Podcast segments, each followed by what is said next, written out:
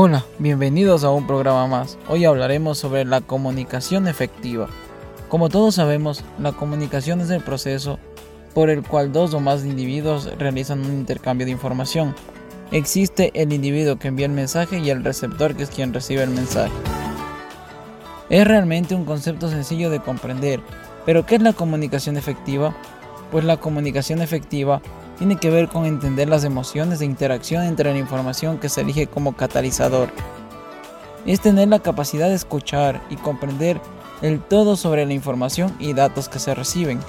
Recordemos, entendernos para ser entendidos. Para entenderlo de mejor manera podríamos realizar una diferenciación entre lo que es la comunicación común y lo que es la comunicación efectiva, aunque de cierta manera se encuentran vinculadas. La comunicación tradicional se convierte en efectiva cuando los participantes, el emisor y el receptor, dan significados similares al mensaje, donde el receptor pone toda su atención al emisor, para después retroalimentar y ser claro en haber recibido el mensaje. Hablando en términos de una organización de comunicaciones, la comunicación es efectiva cuando la información compartida entre colaboradores contribuye al éxito y la comercialización de los productos o servicios que se ofrece, donde se cumplan características de comunicación, donde la información se presenta completa, clara, concisa y codificada de manera adecuada. Se utilizan los canales de comunicación correctos. La estructura del mensaje se recibe clara y fuerte. Debe tener orden en las ideas y usar palabras, símbolos precisos y pertinentes se debe cuidar la gramática y los errores ortográficos. El mensaje se decodifica, interpreta y se entiende de forma correcta. Se explica que la comunicación es, eh, es efectiva cuando posee ciertas características principales como lo son la claridad. Los mensajes deben ser claros, fácilmente decodificados e inequívocos. La precisión. La información transmitida en el mensaje debe ser precisa y completa. Objetividad. La información transmitida por el emisor debe ser veraz, auténtica, lo más imparcial posible, es decir, objetiva. Oportuno. El mensaje debe transmitirse en el momento preciso, es decir, aquel en el cual surge el efecto adecuado para el fin que, sea, que desea conseguir. Interesante. El mensaje ha de ser atractivo para el receptor, consiguiendo de esta manera una mayor motivación e implicación del mismo. Flexibilidad. Es una característica a través de la cual el personal demuestra sensibilidad a condiciones cambiantes y puede ser capaz de adaptarse a las situaciones inesperadas. La flexibilidad es una ventaja en la comunicación. En algunas ocasiones, aunque queramos comunicar un mensaje a otra persona o a un grupo, nos damos cuenta de que existen circunstancias poco usuales y que no es el mejor momento para dar un mensaje. La empatía es saber ponerse en el lugar de los demás.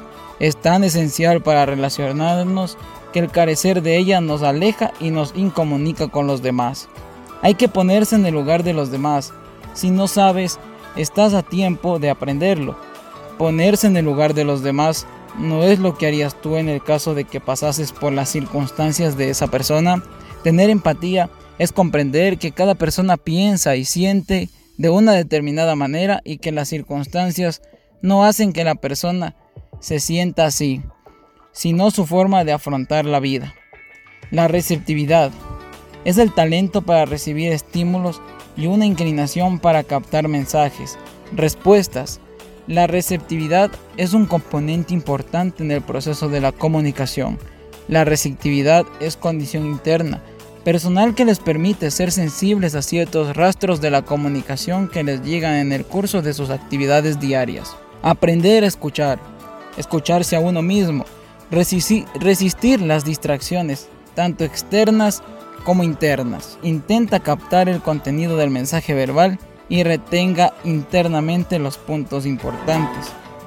Pero como todas estas características y componentes de este tipo de comunicación nos aportan en la manera en la que nos relacionamos con los demás, con el entorno que nos rodea, pues se nos explica que la comunicación efectiva nos permite construir y fortalecer las buenas relaciones de trabajo y productivas.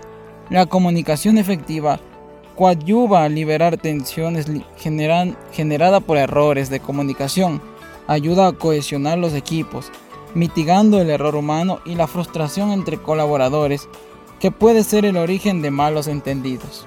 La comunicación efectiva establece un espacio y medio para la innovación, permite que los equipos de trabajo puedan dialogar con las gerencias, rompiendo barreras para comunicar ideas innovadoras que impulsen el desarrollo de la organización.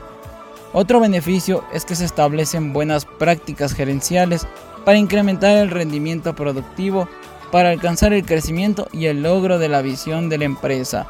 Esto ha sido todo por hoy, los espero en una nueva entrega.